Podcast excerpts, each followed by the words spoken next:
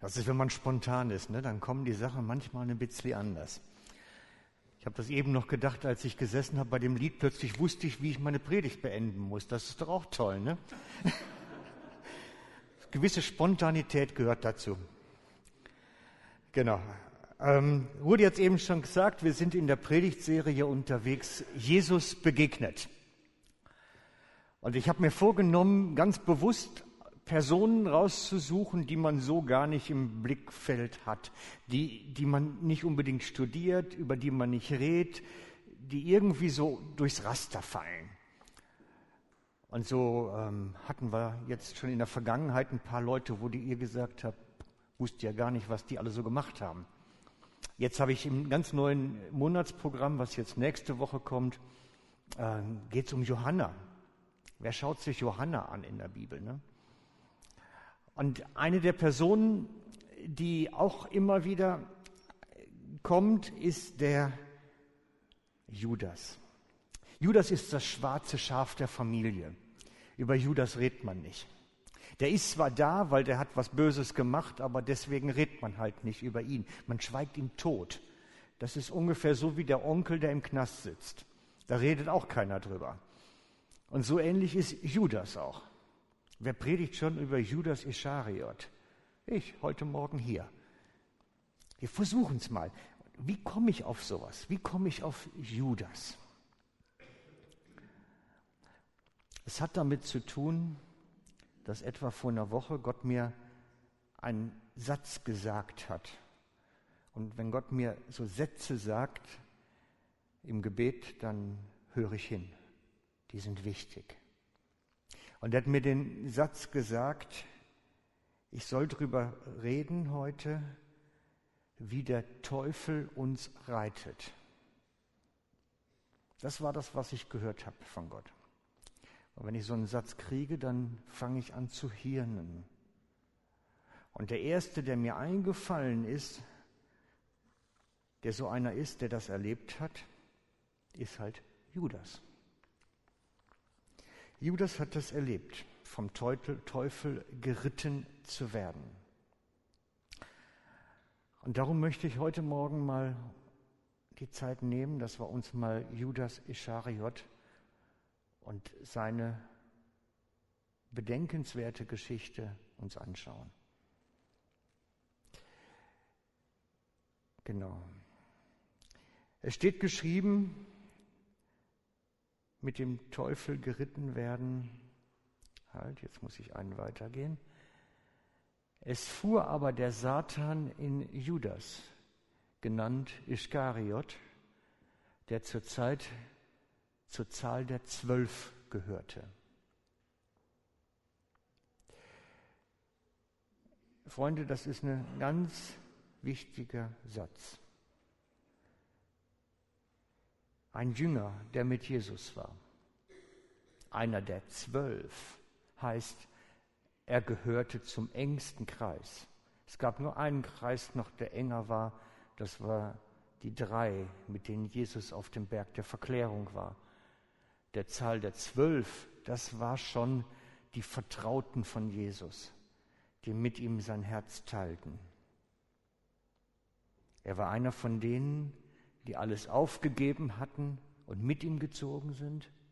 Er war einer von denen, die sogar noch nach dem großen Abfall bei ihm geblieben sind, treu.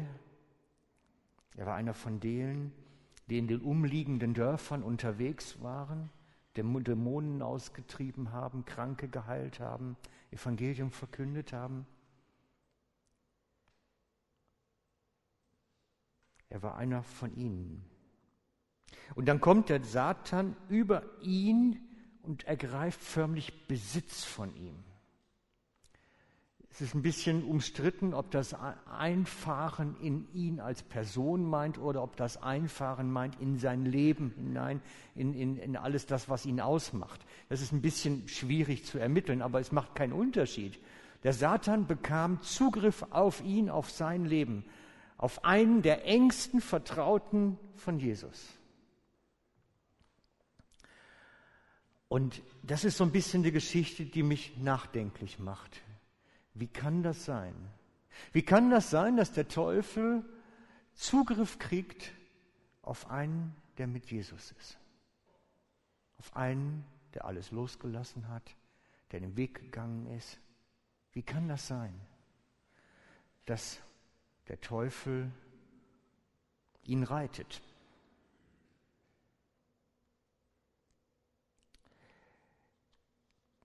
Wie kann das sein, dass dieser dann, als der Teufel Zugriff gekriegt hat auf ihn, Jesus verrät? Und so steht geschrieben, und er ging hin und redete mit den Hohepriestern und mit den Hauptleuten darüber, wie sie ihn Jesus überantworten könnten, könnten, könnte, wie er ihnen Jesus überantworten könnte. So. Das heißt, ein Mann, der mit Jesus mal leidenschaftlich und hingegeben unterwegs war, kommt der Teufel in sein Leben so mächtig hinein, dass er den, für den er eigentlich alles aufgegeben hat, verrät. Wie kann das geschehen?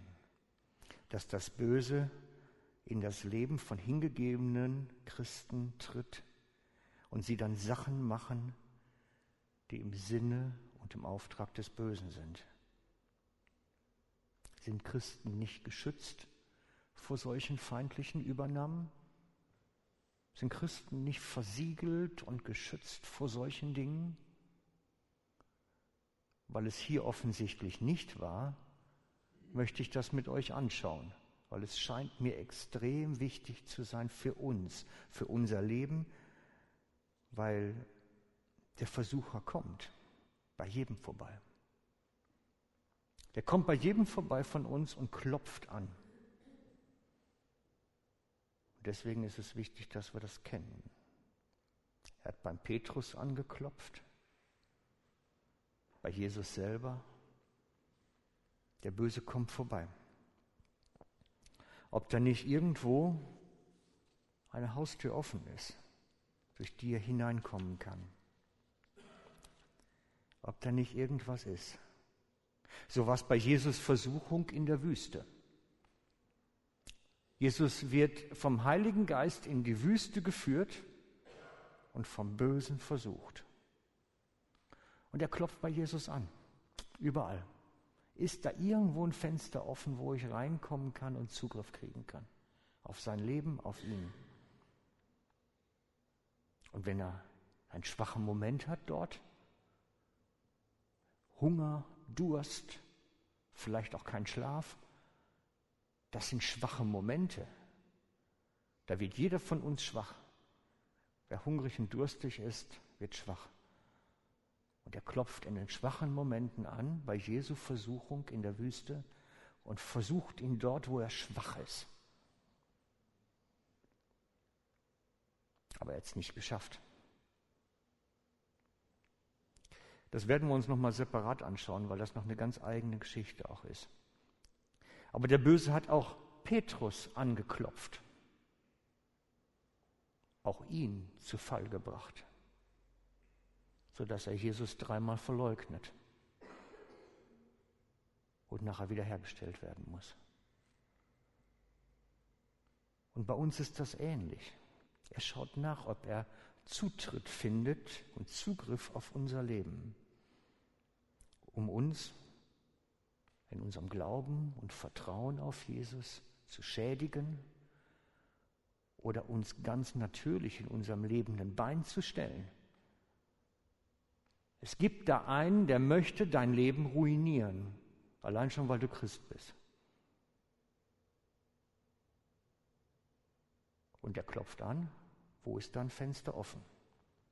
Gehen wir zurück zum Judas.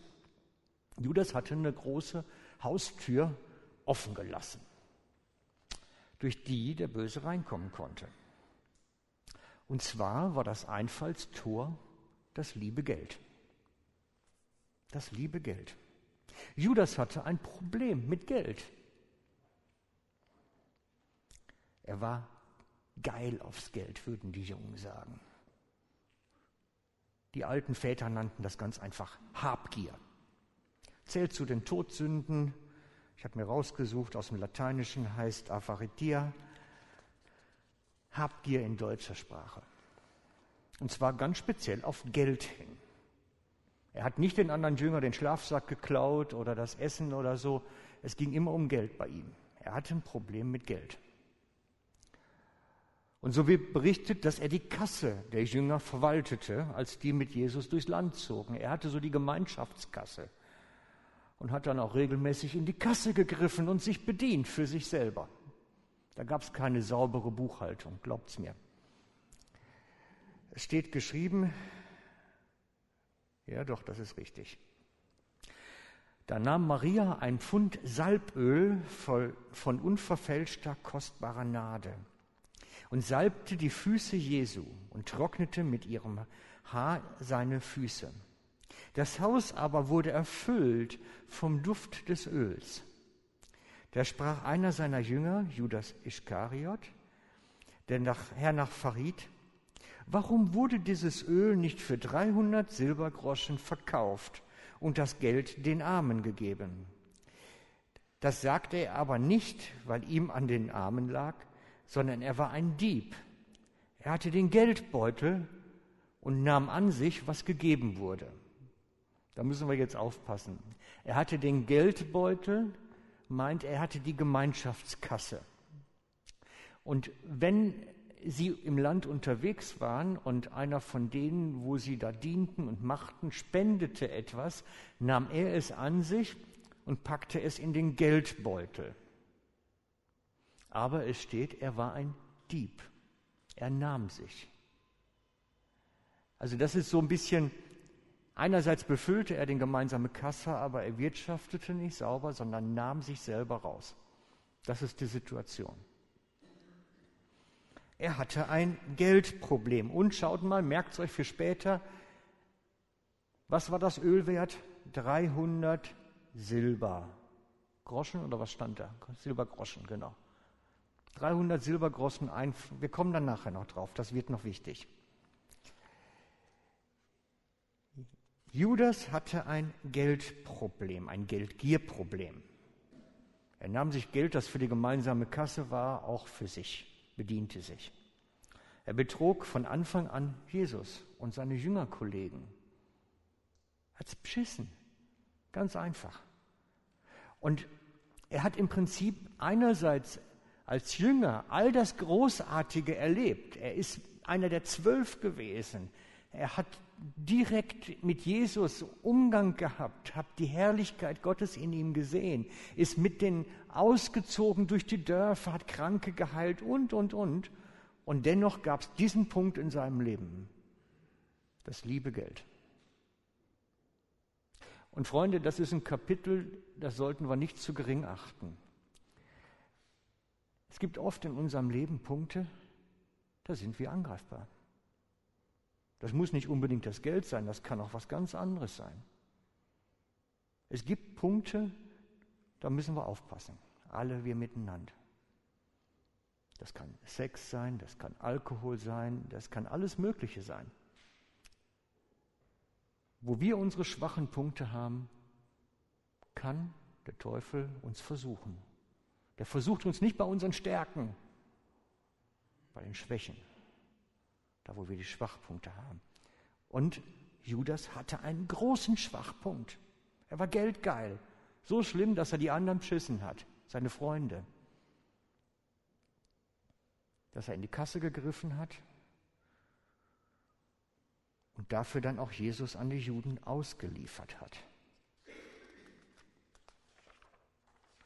Wir lesen darüber. Da ging einer von den Zwölfen mit Judas Iskariot zu den Hohepriestern und sprach, was wollt ihr mir geben? Ich will ihn euch verraten. Und sie boten ihm 30 Silberlinge. Und von da an suchte er eine Gelegenheit, dass er ihn ausliefere. Ich habe es nachgerechnet. 30 Silberlinge sind 150 Stutz heute. 30 Silberlinge sind 150 Stutz. Er wollte das Fläschchen Salböl für 300 verkaufen. Das wären dann 1500 Stutz. Aber für Jesus reichten ihm 150. Das ist ein bitteres Kapitel.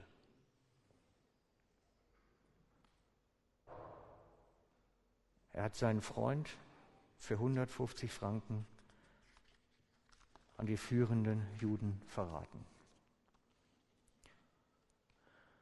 Ich weiß nicht, was er sich dabei gedacht hat.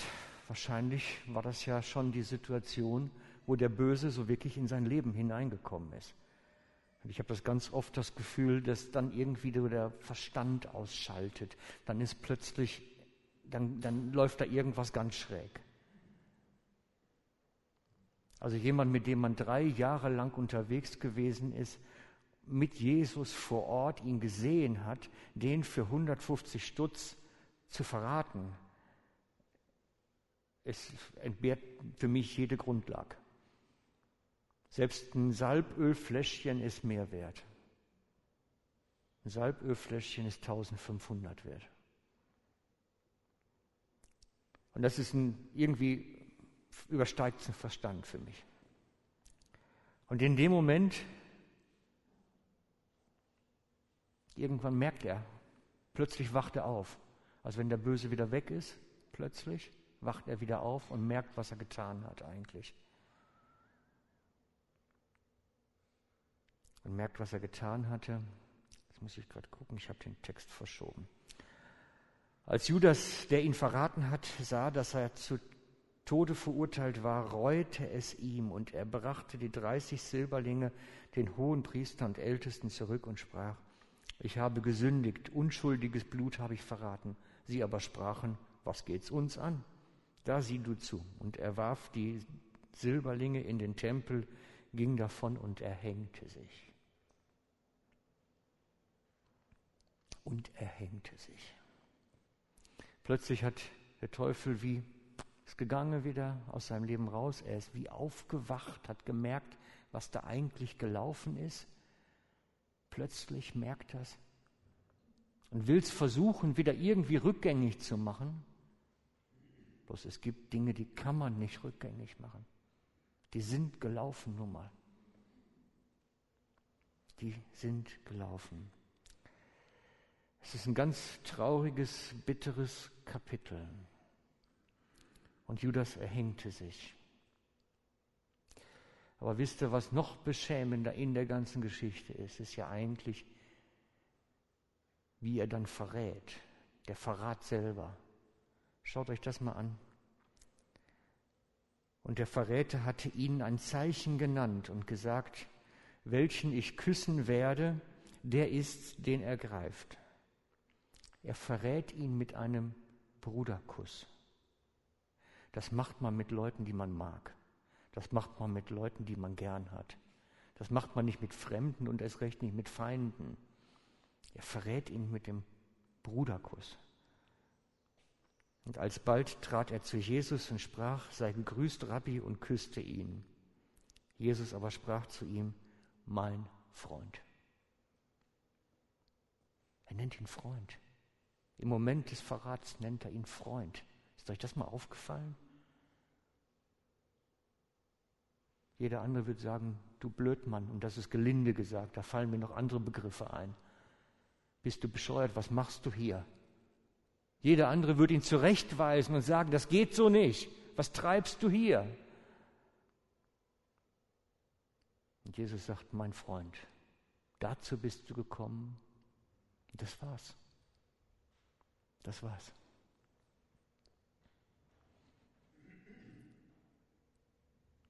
Jesus lässt geschehen.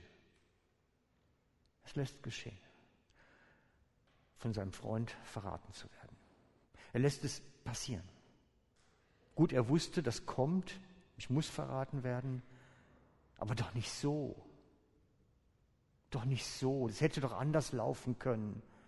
Wir hätten sie auch so erwischen können.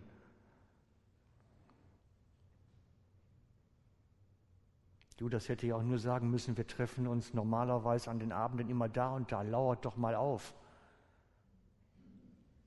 Aber nein, es musste die persönliche Begegnung mit dem Kuss sein, wo Jesus ihn immer noch mein Freund nennt. Ich glaube manchmal, dass wir gar kein rechtes Freundschaftsverständnis haben. Ne? Also wenn du mir Gutes tust, bin ich dein Freund. Wenn du mir Schlechtes tust, bin ich dein Feind. Das ist so das Übliche. So sind wir in der Welt unterwegs. Trittst du mir in den Hintern, trete ich dir auch in den Hintern. Aber Jesu Freundschaft ist anders. Jesu Freundschaft geht tiefer und hält was aus. Sie hält selbst den Verrat aus. Sie hält selbst den Verrat aus. Ihr seht, Judas hat die Tragweite seiner Entscheidung verstanden dann zum Schluss und sich erhängt. Er konnte es nicht rückgängig machen, er konnte aber auch nicht mehr leben mit dem, was er angerichtet hat. Angetrieben von Gier war er über Leichen gegangen. Das war im wahrsten Sinn des Wortes. Und das ist die Geschichte, warum keiner über Judas predigt natürlich. Ne? Der böse Bub, der das versaut hat, kaputt gemacht hat. Der, der so ein großes Fenster in seinem Leben aufgemacht hat mit dieser Geldgier, dass der Böse Zugriff kriegen konnte auf ihn. Der Böse konnte Judas reiten weil er habgierig war, weil er ein Problem hatte, Gier nach Geld. deswegen war es möglich, dass der Teufel ihn die beste Gelegenheit, das beste Geschäft, 150 Stutz für einen Kuss, was für ein Geschäft, mit der Tragweite. Für Judas leicht verdientes Geld. Freunde, der Teufel sucht unsere Schwachpunkte. Und die kennt er auch. Nehmt das nicht leicht. Nehmt das nicht leicht. Petrus mit seinem dreimaligen, ich kenne den Mann nicht, wird bei der Hochmut gepackt. Denn er hatte vorher gesagt, wie wird die keiner verraten. Erst recht ich nicht. Ne? Also er hatte darauf gestanden. Niemals. Er gehe ich selber in den Tod. Und als er die Dramatik sah und spürte, kriegte ihn der Teufel bei seiner Hochmut. Mir passiert das nicht. Noch vor dem Hahnenschrei wirst du mich dreimal verleugnen. wenn wir ein Problem haben mit Aufmerksamkeit und Wertschätzung, da kommt irgendein so Typ und verdreht dir den Kopf, weil der plötzlich das bietet. Das gibt es im Leben. Bei anderen ist es der Wunsch nach Bedeutung, endlich wahrgenommen werden, endlich mal Influencer sein oder was auch immer, endlich mal was sagen dürfen. Ne? Wenn wir dann eine Schwäche haben, packt uns der Böse da. Freunde, die Liste der menschlichen Abgründe ist lang. Die Liste der menschlichen Abgründe ist lang und ich kann es gar nicht alles aufführen. Aber ich habe es zu oft in meinem Leben erlebt, dass Menschen an ihrem Weak Point, an ihrem Schwachpunkt gepackt wurden und dann nachher vor den Scherben standen. Unser Problem ist nur, dass wir das nicht ernst nehmen. Dass es da einen gibt, der unsere Ehen zerstören will, der uns wirtschaftlich zerstören will, der unser geistliches Leben zerstören will, unsere Jobs, unsere Freundschaften der ist da. Und nur weil wir sagen, den gibt es nicht, das ist wie das Versteckspiel bei den Kindern, die halten sich die Augen vor, vors Gesicht und sagen dann, jetzt bin ich weg. Also nur weil ich mir die Augen vorhalte, ist das Problem nicht weg. Und die Bibel ist da ganz klar an der Stelle. Und wisst ihr, letztens hat ein Freund mir einen klugen Satz gesagt. Der sagte, der Teufel versucht uns nicht mit den hässlichen Frauen. Das ist so. Der Teufel versucht uns nicht mit den hässlichen Frauen, sondern mit den hübschen. mit den guten Geschäftsgelegenheiten, mit den tollsten Angeboten.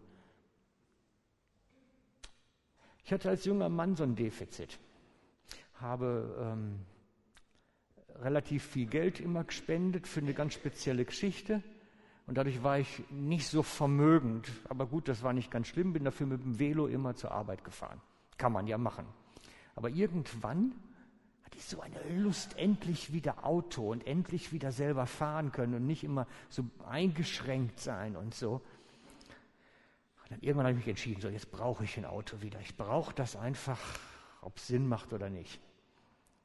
Und dann kam ein Kollege mit damals einem Fiesta Sportwagen, so ein RS, aufgemotzt mit Überrollkäfig, nur zwei Sitze drin, aufgebrezelten Motor und außen knallbunt mit solchen Schlappen drauf und sagte, ich mache dir einen besonders guten Preis so als Freund.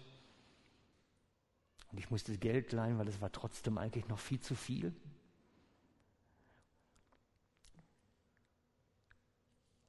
wahrscheinlich wusste ich innen drin, es ist nicht klug. Aber Gott, dieser Böse hat mir wirklich die beste Gelegenheit da vor die Füße gelegt. Und ich fand alle möglichen geistlichen Begründungen, warum es doch richtig ist. Damit kann man Zeugnis geben, damit wird man angesprochen, damit fällt man irgendwo auf und kann auch was sagen. Ich habe ich hab so viel Begründung gehabt, warum das evangelistisch wertvoll ist, so einen Farbkasten zu fahren. Meine Frau hat mich damals das erste Mal gesehen, hat gesagt, was ist das für ein Spinner?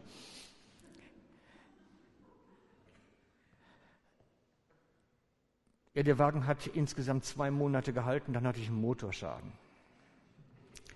Ich hatte Schulden, kein Auto und die Geschichte begann von vorn. Der Teufel versucht uns nicht mit hässlichen Frauen, Freunde sondern mit besten Gelegenheiten, wir, wo wir alle Begründungen für finden, warum es richtig und gut ist.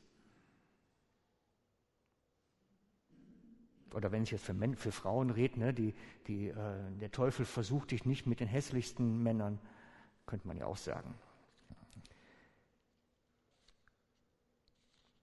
Also, was macht das mit uns? Mir ist vor, vor ein paar Wochen ein, ein Bibelvers neu wichtig geworden. Den habe ich jetzt nicht für den Dings, aber vielleicht kriegst du ihn ja dran. Hm? Schaffen wir das? Bibelvers an der Wand. So ganz spontan. Versuchen wir mal. Ist eh der letzte. Ist eh der letzte. Steht im 1. Thessalonicher 4,4. Ist eigentlich so in meiner Übersetzung ein bisschen unbedeutend, kommt es daher. Und jeder von euch,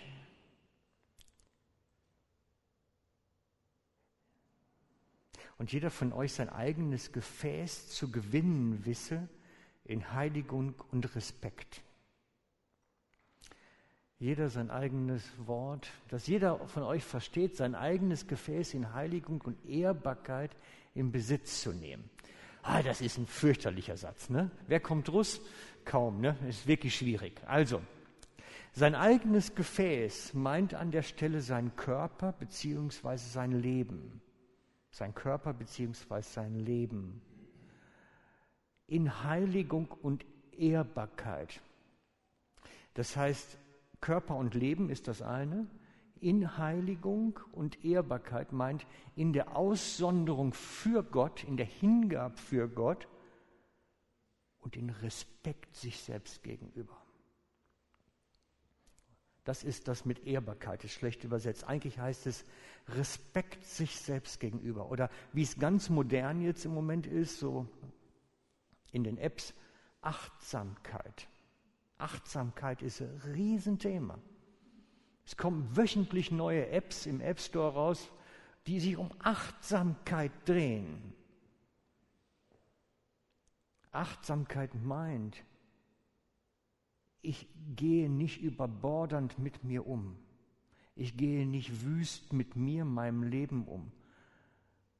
Ich ruiniere mein Leben nicht mit irgendwelchen verrückten Ideen, sondern ich habe Achtsamkeit mir selbst gegenüber. Ich nehme eine Verantwortung für mich wahr. Und ich glaube manchmal, dass wir Christen darin schlecht sind. in diesem Thema Achtsamkeit. Ich glaube, dass wir als Christen darin schlecht sind. Wir überdrehen, wir überhitzen, wir achten nicht auf uns, auf die Alarmsignale. Und wenn wir nicht auf uns achten, uns selbst nicht reflektieren, dann findet der Böse seine Zugriffspunkte. Dann schafft das uns einen zu verwitschen. Dieses Thema sich selbst reflektieren. Wo habe ich meine Schwachpunkte? Wo kann mich der Böse catchen? Wo habe ich eine Haustür offen gelassen, wie Judas mit dem Geld? Bei mir. Und wisst ihr, wir haben den Heiligen Geist, der uns auch Dinge erinnert. Immer wenn ich anfangen will, irgendwie Aktien zu kaufen oder irgendwie Bitcoin zu kaufen, sagt mir jedes Mal der Börse, no, sagt mir der Heilige Geist, no, nicht dein Thema, kümmer du dich um die Schafe, ich mich um deine Finanzen. Ich kriege immer einen verwitscht. Also der Heilige Geist redet schon zu uns, wenn wir hören. Aber ihr habt das gehört mit dem Auto eben, was ich erzählt habe. Wir hören nicht immer auf dem Ohr. Wir merken schon unterschwellig, ist es nicht gut. Und machen es dann doch. Und dann wird es gefährlich, Freunde. Dann wird es gefährlich. Und wenn man ein großes Fenster offen hat, also jetzt wieder Judas mit dem Geld, vielleicht auch der eine oder andere mit Sexualität oder mit Essen oder was weiß ich, dann kann man das angehen. Der Heilige Geist möchte, dass wir uns auch ein Stück schützen er hilft uns auch dabei. Und wir müssen das nicht mal alleine machen. Wir haben Geschwisterschaft, wir haben Seelsorg, Ministry, wir haben den Heiligen Geist, der uns leitet und führt. Wir müssen den Status quo nicht als gegeben hinnehmen, sondern dürfen auch aufbegehren und sagen, ich will das jetzt nicht mehr. Ich möchte dem Teufel keine Angriffsfläche mehr liefern. Ich möchte nicht mehr offen sein für die Angriffe. Ich will es nicht mehr. Aber das ist das mit dem Respekt sich selbst gegenüber, mit der Achtsamkeit. Zu sagen, ich will das nicht ist Achtsamkeit. Und ich möchte euch einladen dazu, darüber nachzudenken. Und ich glaube, der Heilige Geist möchte dir auch etwas zeigen, dich auf etwas ansprechen. Er ist derjenige, der uns berührt, aber auch der uns verändern möchte, wenn wir es denn zulassen. Lasst uns beten.